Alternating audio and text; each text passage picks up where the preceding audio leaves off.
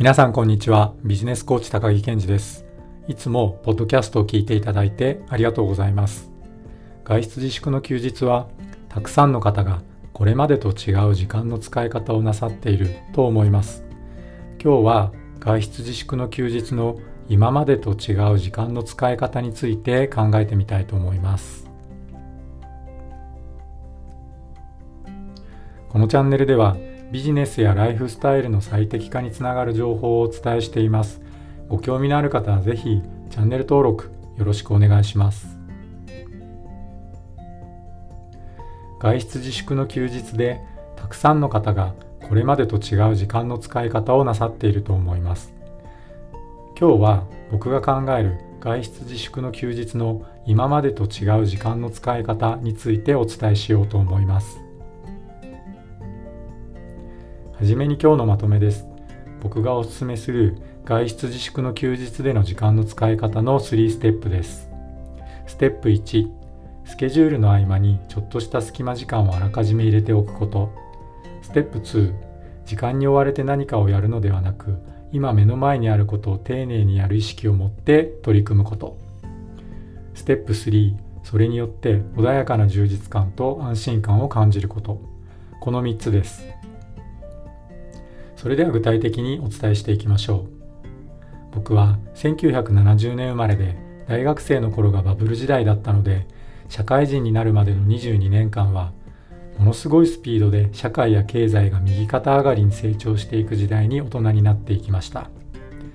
だから僕が大人になるまでに植え付けられた大きな価値観の一つとして効率的であることとか無駄を切り詰めることこれらがとても価値のあることであると感じるように育てられてきましたもちろん僕がサラリーマンになってからも僕自身が無駄を切り詰めることに価値を感じながら仕事をしてきましただけどだんだん年を重ねるにつれて無駄を切り詰めて短い時間でたくさんのことをこなすことが価値だっていうのはなんか違うかもしれないなって感じることも増えてくるようになりました。これはまだ僕がサラリーマンだった頃のことですが自分たちが企画した商品を工場で生産ラインに乗せていく時に人間の手に人間の手による作業が多い工場の現場では誰かが作業するピッチタイムを測ってでそのタイムで就業時間を割り算してじゃあ1日にこれ何個できるねなんて風にやってもその通りに製品が上がってこないっていうことが結構多くあったりそうかと思うとその製品を1ヶ月も生産していると同じ時間で驚くほどの数が上がってくるようになったりするという経験をしました。こういう出来事って人間が機械ではないっていうことをすごく物語っていると感じます。その他にも一緒の部署や近くの部署でよく頑張る仲間がいてで時間を忘れて仕事をしちゃうような真面目なやつに限っていつか心を病んで会社に来れなくなっちゃったりするのも目の当たりにしてきました。そんなことを会社員として経験した後コーチングを学んでそれを副業としてやるようになって人間の心のことや行動のことモチベーションのことに対する知見が深まれば深まるほど人間にはスラック隙間とか余白といったものが大切なんだって思うようになりました。僕がサラリーマンになりたての時に考えていたような決められた時間の中でいかにたくさんのことをこなすかという姿勢で物事に取り組むとどうしても一つ一つのことは雑になっちゃったりとか気持ちがこもらなくなったりすることが多くなるように感じます。最近僕が感じるのは時間に追われて何かをやり終えて達成感を感じるよりも今目の前にあることを丁寧にやる充実感の方が僕は好きなのだということです。時間に追われて何かをやり終えた時って確かにアドレナリンがいっぱい出て達成感は感じるのだけれども同時に何かを置き忘れてきたような感覚を持つこともすごく多いのです。その一方で今目の前にあることを丁寧にやると穏やかな充実感とか安心感を感じることができます。外出自粛の休日でこれまでと違う時間の使い方を模索しているあなたに僕がお勧めしたいのは目の前にある一つ一つを気持ちを込めて丁寧にやるということです。そうすることであなたにもぜひ穏やかな充実感や安心感を感じていただきたいなって思います。今目の前にあることを丁寧にやるというのはマインドフルネスでもよく言われていることですよね。マインドフルネスは Google とかナイキとか Apple など世界規模の企業が取り入れたことでここ数年日本でも脚光を浴びています。マインドフルネスの瞑想の効果は科学的にもいろいろ検証されているようでマサチューセッツ工科大学における実験では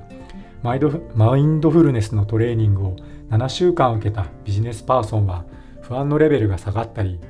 インフルエンザの予防接種を受けた時の抗体の生産量が増えたりするというような結果が出ているのだそうです。このマインドフルネスが仏教禅をもとにした考え方であることは多くの方がご存知のことかと思います。もちろん禅とマインドフルネスは全く同じものではないですけれど禅や仏教の考え方に通じるところはやはりたくさんあるのだと僕は感じています。僕自身は禅ということでお話をすると趣味でやっている空手を通じて空手のためにと思って呼吸法に興味を持ちで呼吸法についていろいろ調べているうちにヨガに興味を持つようになってでヨガの瞑想についていろいろ調べているうちに禅の座禅にたどり着いてで今は自粛自粛をしていますが最近は月に1回お寺さんの座禅会にも通うようになっていました。そして毎日短い時間でも座禅をするようにしています。この禅の世界でも今目の前にあることを丁寧にやるということをとても大切にするそうです。ですので僕自身はマインドフルネスとは違う方向から今目の前のことを丁寧にやるというところにたどり着いたのですがどうやってここにたどり着いたかということは別にして今目の前のことを丁寧にやることで穏やかな充実感や安心感を感じることができるということには変わりはないですよね。そして日々今目の前にあることを丁寧にやろうとする時に僕の場合は自分のスケジュールの中にスラック隙間とか余白時間みたいなものがある方がうまくいくことが多いんです。だから自分の時間割にはいつも小さな隙間をちょこちょこと入れるようにしています。外出自粛以前はいつも時間に追われて忙しい日々を過ごしていたあなたも外出自粛の休日の時はご自身の時間割の中にスラックちょっとした隙間時間や余白時間を余白時間を入れることがやりやすくなっているという方も多いんじゃないかと思います。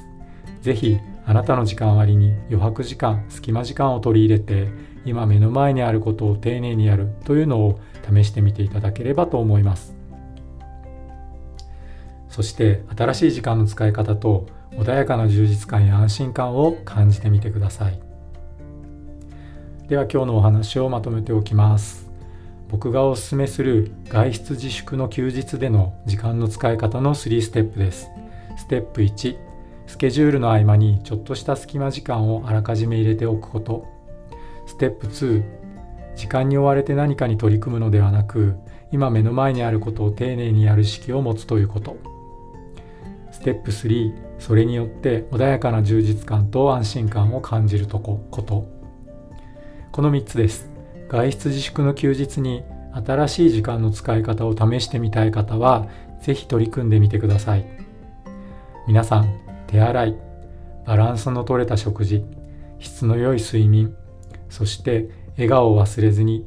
頑張らずに頑張ってこの局面乗り越えていきましょう。それでは今日はここまでにします。今日も最後までポッドキャストを聞いていただいてありがとうございました。バイバーイ。